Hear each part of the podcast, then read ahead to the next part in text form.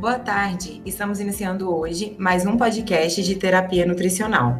Meu nome é Amanda Oliveira, sou estudante do curso de nutrição da Universidade Federal do Triângulo Mineiro e hoje no nosso podcast nós vamos conversar sobre o tema Terapia Nutricional Integral para Pacientes Críticos, onde nós vamos falar sobre os pontos mais importantes dentro desse assunto.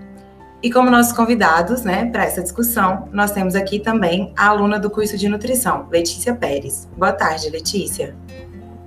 Boa tarde, tudo bem? É um prazer participar desse bate-papo. Considero um tema muito importante dentro da terapia nutricional e espero agregar muito junto com vocês.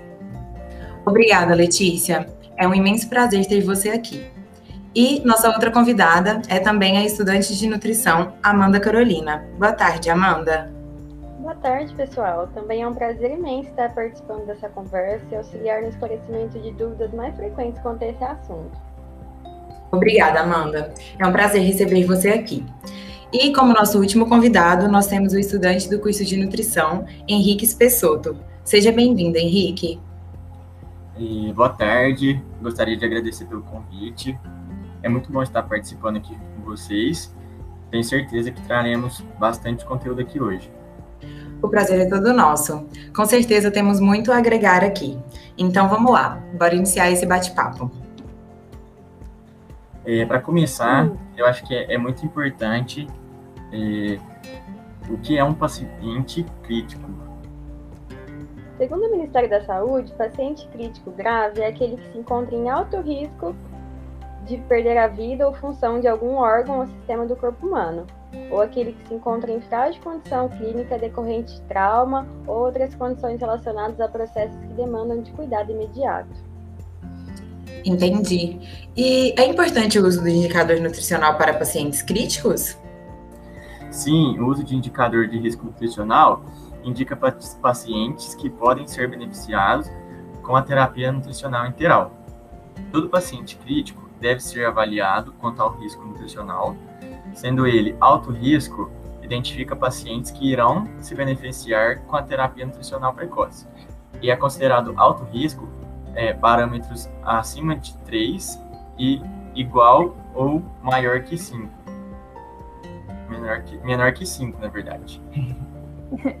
E, e, como é que ocorre? Quais são as ferramentas que a gente deve ser, deve ser utilizadas né, para avaliação e também pela quantificação do estado nutricional no paciente crítico?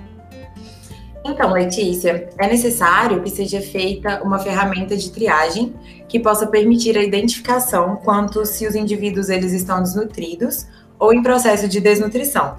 Porque assim, é importante, né, para uma terapia nutricional é, que ela seja mais precoce e individualizada.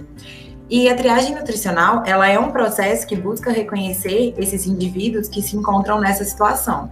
No caso, como eu mencionei, desnutridos ou com esse risco.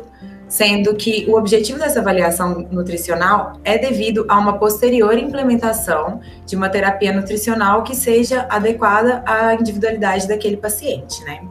A Braskem, que é a Sociedade Brasileira de Nutrição Interal e Parenteral, ela, em conformidade com outras sociedades, também de terapia nutricional, elas recomendam uma triagem nutricional em até 48 horas após a admissão hospitalar.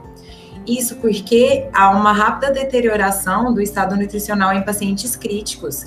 E por esse motivo, deve haver um esforço né, para que essa triagem ela ocorra ainda nas primeiras 24 horas, quando o indivíduo ele é admitido. É, além disso, né, vai haver uma subsequente avaliação nutricional mais detalhada né, nos pacientes, para ver se eles apresentam esse risco nutricional.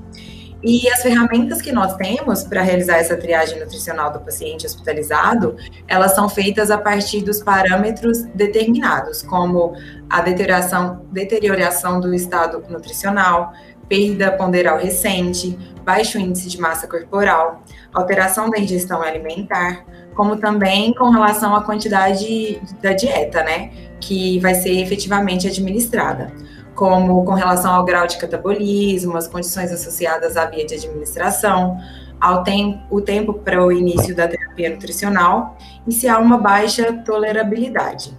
Há também a questão quanto à absorção de nutrientes, é, são assim pontos que devem ser considerados, né?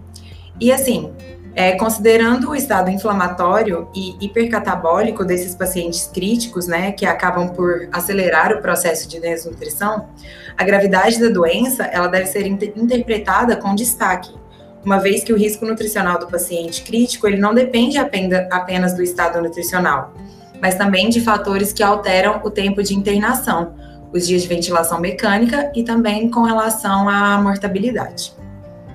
Então, a partir de todos esses pontos, né, que eu mencionei, nós temos como ferramenta o risco nutricional no doente crítico, que é a Nutric, a triagem de risco nutricional 2002, que é a NR 2002, avaliação nutricional subjetiva global, ASG, a mini avaliação nutricional, a MEN, ferramenta de triagem de desnutrição, MST, instrumento universal de triagem de desnutrição, que é a MUSH, e também temos as ferramentas tradicional, né, de avaliação nutricional, como a tropometria, bioquímica e medida dos compartimentos corporais, é, que sofrem grande interferência, né, com relação ao paciente crítico, dificultando ainda mais é, essa interpretação. A Nutric e a NRS 2002, elas são ferramentas que contemplam a avaliação de gravidade da doença. A Nutric, né, que é o risco nutricional no doente crítico, ela permite uma análise mais apurada da gravidade, porque utiliza um conjunto de índices prognósticos em UTI.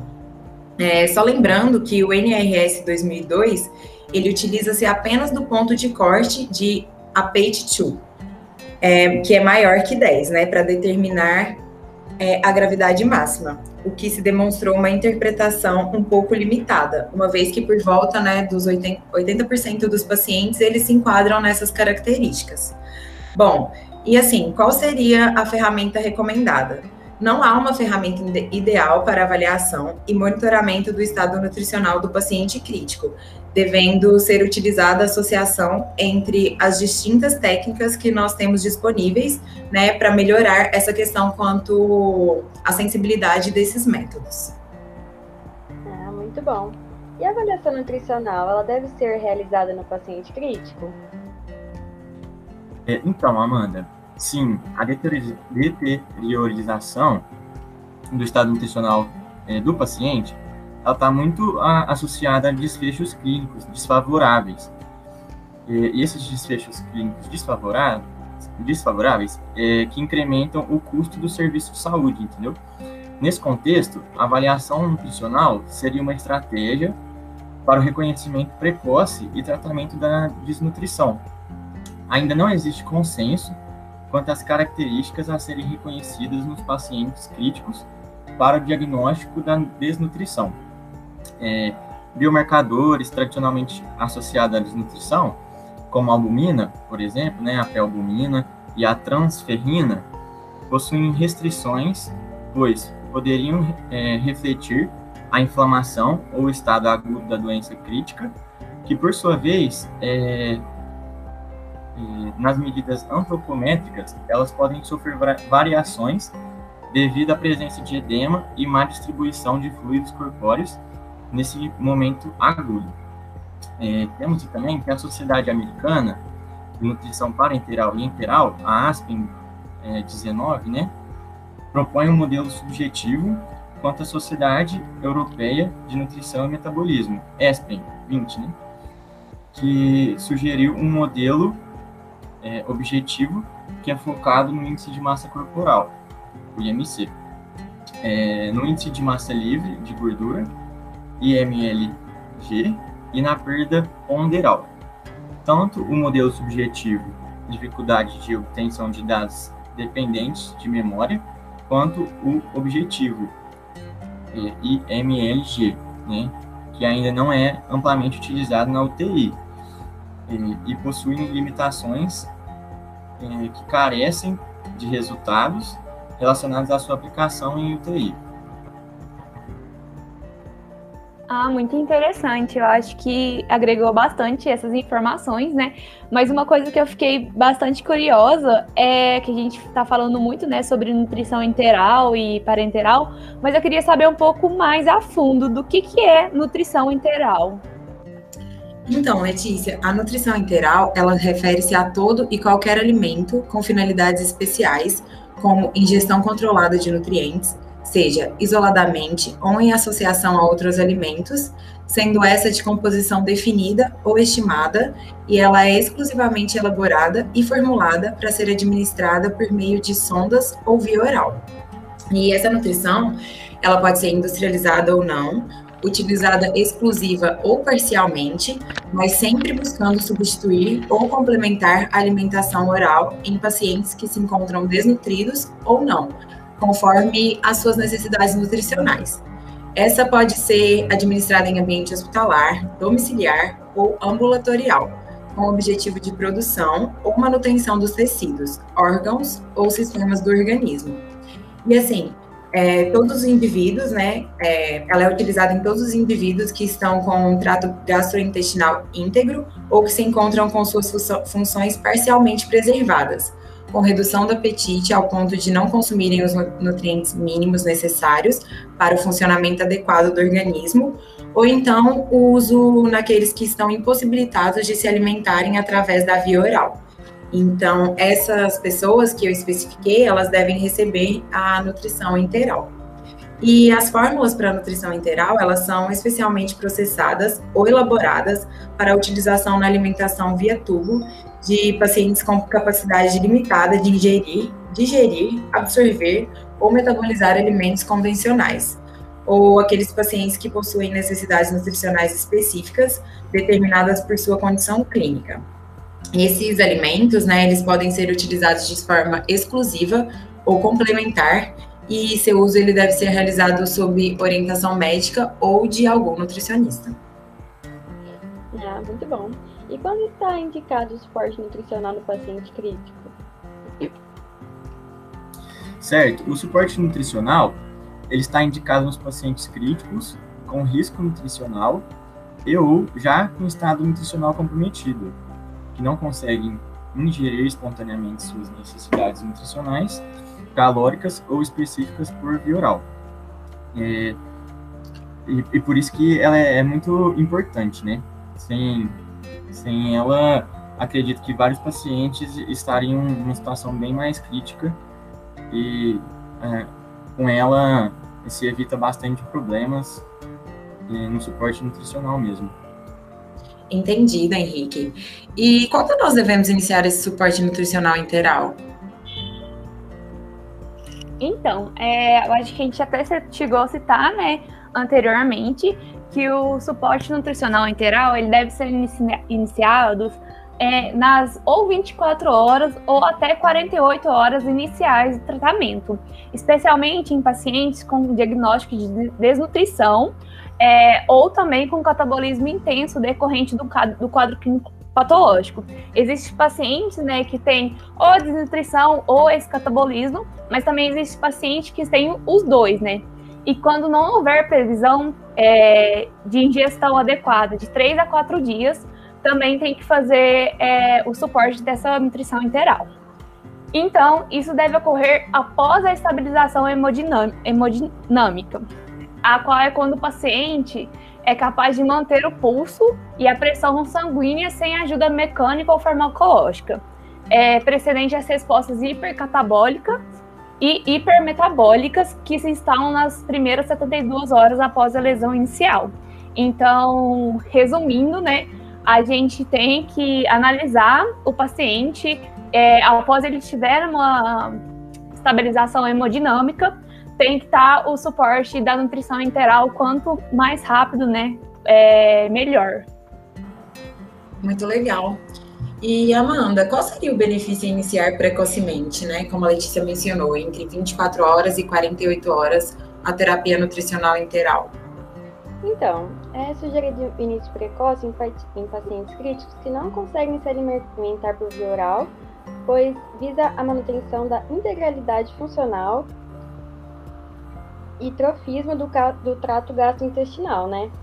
É, mantendo o fluxo sanguíneo no local e a liberação de hormônios e agentes endógenos, é, impedindo a quebra de, da barreira e o aumento da permeabilidade das células epiteliais. É, além disso, mantém o funcionamento do tecido linfóide intestinal e a liberação de IgA, além de reduzir o hipermetabolismo e catabolismo associado à resposta inflamatória sistêmica, além de poder atenuar a gravidade da doença crítica.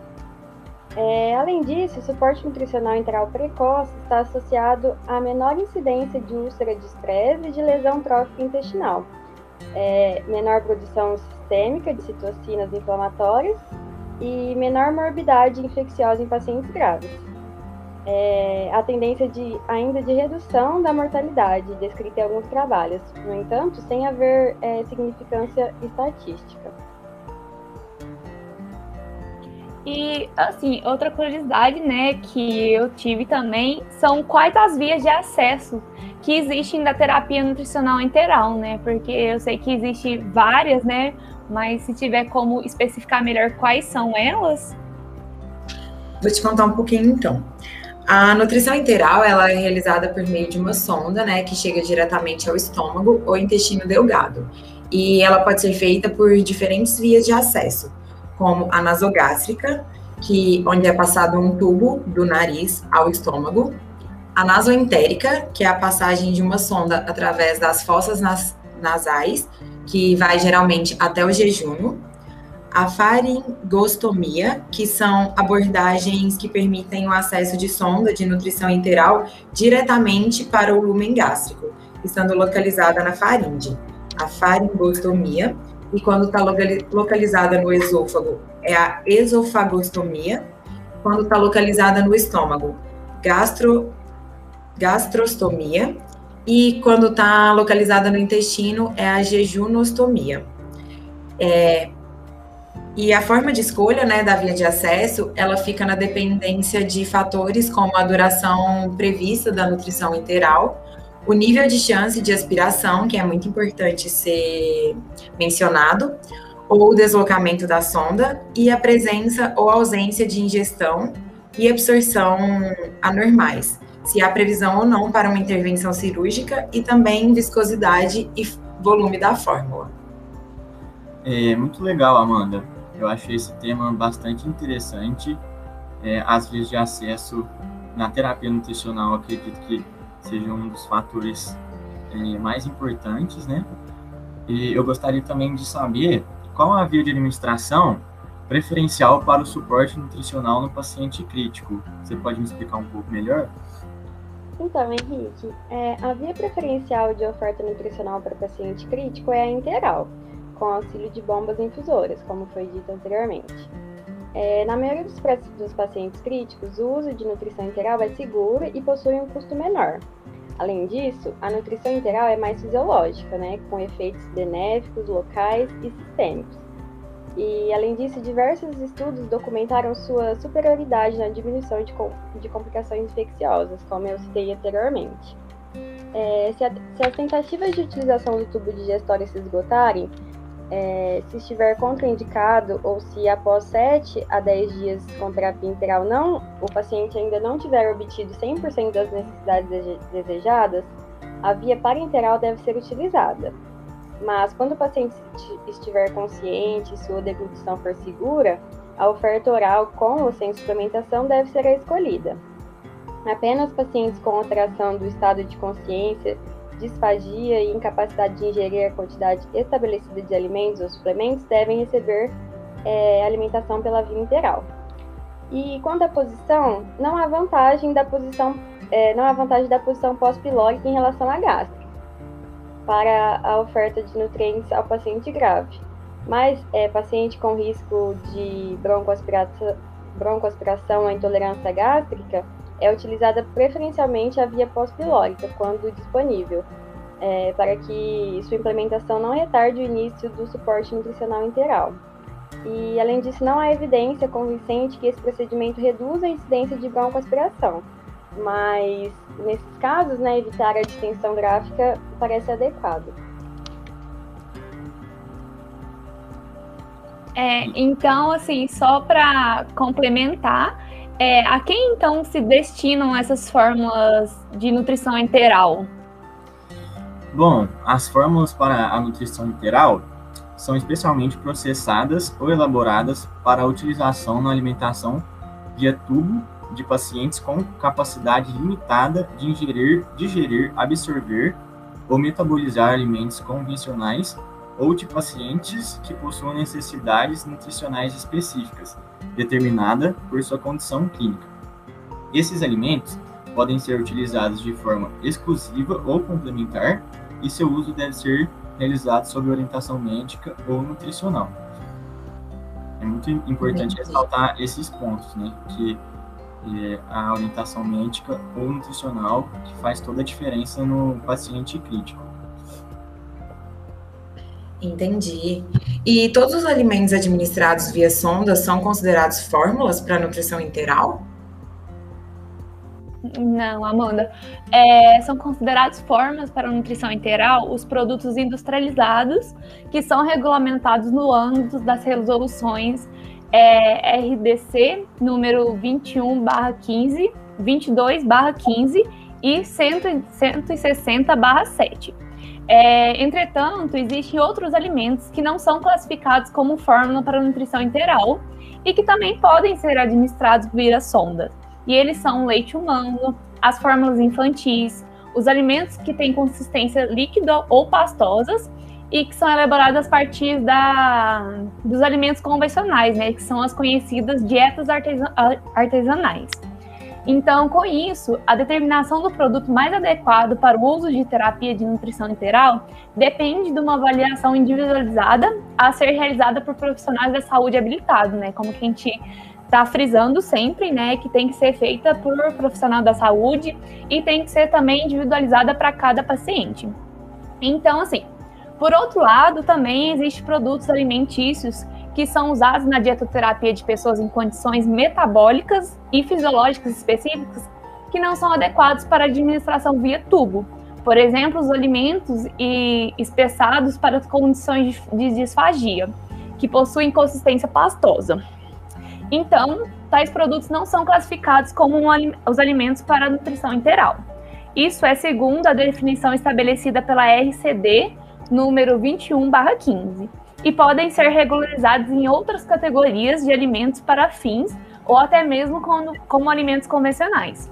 Esses produtos não podem ser indicados ou apresentar no rótulo qualquer expressão, inclusive marcas, que sugira a utilização por pessoas sobre nutrição é, terapia nutricional integral. É muito bom, Letícia. Essa parte relacionada a alimentos e administração, né, da via sondas e, e fórmulas, né, integrais, é, causa bastante confusão mesmo. Foi muito bom você ter esclarecido para nós. E eu também queria saber qual que é a oferta adequada de proteínas ao paciente crítico. Então, Quanto ao aporte proteico, né, que é um ponto muito importante a ser levado em consideração em paciente crítico, é recomendada a ingestão de 1,2 a 1,5 gramas por quilo por dia, né? É, quando é um catabolismo moderado. Agora, é, eles recomendam de 1,5 a 2 é, gramas de quilo por peso por dia nos pacientes que estão em hipercatabolismo podendo chegar a maior que 2 gramas de quilo por dia, em alguns casos, é, como aqueles que são dialíticos, indivíduos que estão queimados ou com fístulas. E esse cálculo das necessidades proteicas, ele pode ser feito através das fórmulas de bolso, né, onde coloca que é de 1,2 a 2 gramas é, de quilo de peso por dia, é, pelo balanço nitrogenado, ou ainda pela relação nitrogênio é, a partir nitrogênio calorias, né, a partir das necessidades calóricas estimadas. O acompanhamento de proteínas séricas, ele não serve como referência para a oferta proteica, né, sendo o balanço nitrogenado uma ferramenta mais adequada para essa finalidade. E para a decisão da, das necessidades de oferta proteica, há necessidade da adequação da oferta energética, né, a, ao decidir é porque caso o suprimento energético ele esteja abaixo das necessidades, a proteína ela vai acabar sendo utilizada como principal fonte de energia. Então, o que temos como recomendação, assim, mais certa, né, da quantidade de proteínas para pacientes críticos, né, que é mais usual, seria esse valor que eu mencionei de 1,2 gramas de quilo de peso por dia é, a 2 gramas de quilo de peso por dia de proteína. Sempre lembrando que deve ser analisado né, o estado metabólico desse paciente crítico. Muito bom, Amanda. E qual é o melhor método para avaliar as necessidades energéticas no paciente crítico? Então, é muito importante, né, sempre estar tá avaliando a, as necessidades energéticas, as necessidades proteicas do paciente e as necessidades energéticas. O, a calorimetria indireta é o método padrão ouro para avaliação do gasto energético de, de repouso dos pacientes críticos. Ela é feita através de um equipamento que contém um sensor de fluxo de ar, que mede o volume de ar expirado, e um sensor de oxigênio, que mede a concentração de gás e ela deve ser sempre empregada, é, sempre que disponível. Porém, ela também não, não é que está sempre disponível, né? Então, assim, é, além dela, existem as equações que já são determinadas para o cálculo dessas necessidades energéticas. Porém, essas equações são imprecisas para os pacientes críticos. Podemos subestimar ou superestimar as suas necessidades energéticas. Com isso, na ausência da calorimetria indireta, as equações já determinadas devem ser utilizadas, porém com cautela para a aferição do gasto energético em repouso. É, então, esse cálculo do gasto energético em repouso, como já dito anteriormente, né, é, quando feito por meio da calorimetria indireta, baseia-se na relação entre o consumo do oxigênio e a produção do gás carbônico, pelo metabolismo celular durante o processo de produção da energia. Já as equações já determinadas que eu falei baseiam-se no peso, na estatura, na idade, no sexo e na condição clínica para determinar o gasto energético em repouso. É, no ambiente de terapia é, intensiva, o gasto energético de repouso sobre, sofre a influência de fatores adicionais, como a gravidade da doença, a resposta inflamatória, a comorbidades existentes, dificultando a determinação com precisão do gasto energético. Ainda assim, diversas equações para estimar o gasto energético de repouso do paciente clínico são utilizadas na prática, né? Então, assim, existem esses dois métodos, é, tem indicações e contraindicações de todos, mas, no geral, a caloria, calorimetria indireta é o método padrão ouro para, para realizar é, essa avaliação. É, obrigado, Letícia. É muito importante saber sobre a necessidade energética para complementar um pouco desse assunto, eu queria saber qual é a oferta adequada de calorias ao paciente crítico. Então, então, Henrique, quanto à quantidade de calorias adequada, na fase aguda da doença, que é a fase onde os sintomas clínicos são mais nítidos, é, de 20 a 25 quilocalorias por quilo por dia parecem ser adequadas é, as após 4 a 7 dias deve-se atingir de 25 a 30 quilocalorias por quilo por dia, na maioria dos casos. É, esse aumento da oferta energética deve ser feito para prover substratos né, para a fase anabólica da doença. Os benefícios do suporte nutricional integral têm sido observados em pacientes que recebem pelo menos 50 a 65% das necessidades calóricas estimadas durante a primeira semana de internação. É, mas, no geral, mesmo, é recomendada a oferta de 20 a 25 quilocalorias por quilo por dia a pacientes graves, respeitando sempre a tolerância do paciente. Entendi. É, a gente está falando muito, né, também sobre é, essa nutrição interal e a gente sabe que existe, né, fórmulas, é, dietas no caso, né, para que são recomendadas para esse tipo de paciente. E eu queria saber um pouquinho mais, existe, né, as dietas oligoméricas e queria saber quando que elas são indicadas para o paciente grave. Então, bom, as dietas oligoméricas, né, explicando um pouquinho, ela é uma dieta em que há a combinação de macronutrientes, sendo estes a proteína, carboidrato e lipídio, os quais eles apresentam a sua estrutura química especial. Ou seja, ela geralmente está parcialmente hidrolisada, facilitando assim a digestão e absorção dos nutrientes. E o uso desse tipo de dieta, ele é indicado em pacientes que se encontram com quadros de diarreia persistente, síndromes de má absorção, situações com comprometimento funcional do trato gastrointestinal, jejum prolongado, aquele que seja maior do que sete dias, transição de nutrição parenteral para nutrição interal e adaptação do funcionamento do trato gastrointestinal, assim como outras doenças que são desabsortivas. No caso de pacientes críticos, a, re a, recomendação do uso de dietas oligoméricas, ela se dá quando há intolerâncias às fórmulas poliméricas, né? No caso, as fórmulas poliméricas são aquelas onde a proteína ela se mantém na sua forma intacta, em polímeros, né? Como eu mencionei, a oligomérica é a essa hidrólise. E lembrando que o uso dessas dietas, ela é somente feita sob orientação médica ou de um nutricionista. Ah, sim. E, quando indicado, devemos utilizar o suporte nutricional parenteral com o objetivo de suprir as necessidades do paciente grave?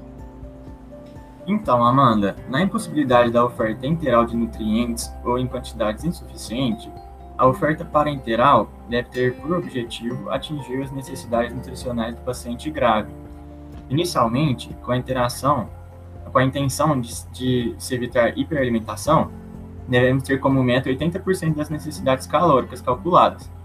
E quando o paciente ele é obeso, né, quando o IMC é maior do que 30 kg por metro quadrado, né, do IMC, é, devemos considerar de 60% a 70% das necessidades.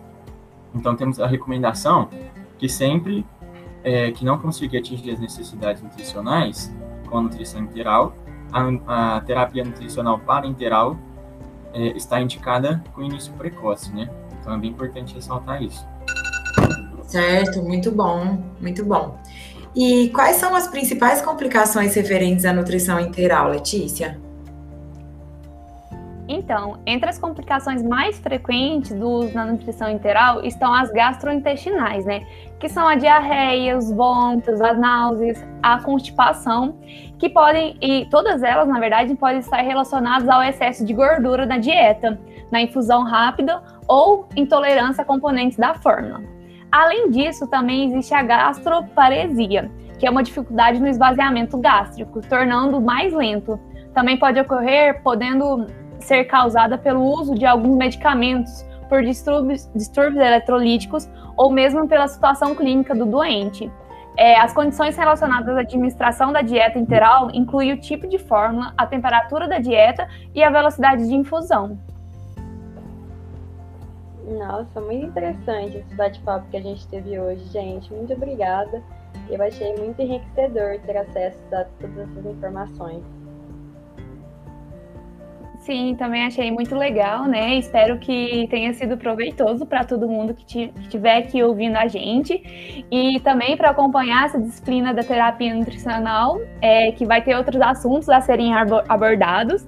Então, assim, como sempre, a gente frisar né, a importância da, da recomendação por um nutricionista ou por um médico dessas, dessas terapias nutricional e também é muito especializado para cada paciente, né? Então, Letícia é, e meninas, eu gostaria de agradecer também a participação de todos. Acho que foi bastante conhecimento né, disponibilizado aqui para o pessoal sobre o paciente crítico. E para finalizar, acho que a Amanda vai, vai dar um, um parecer aí e é isso, muito obrigado.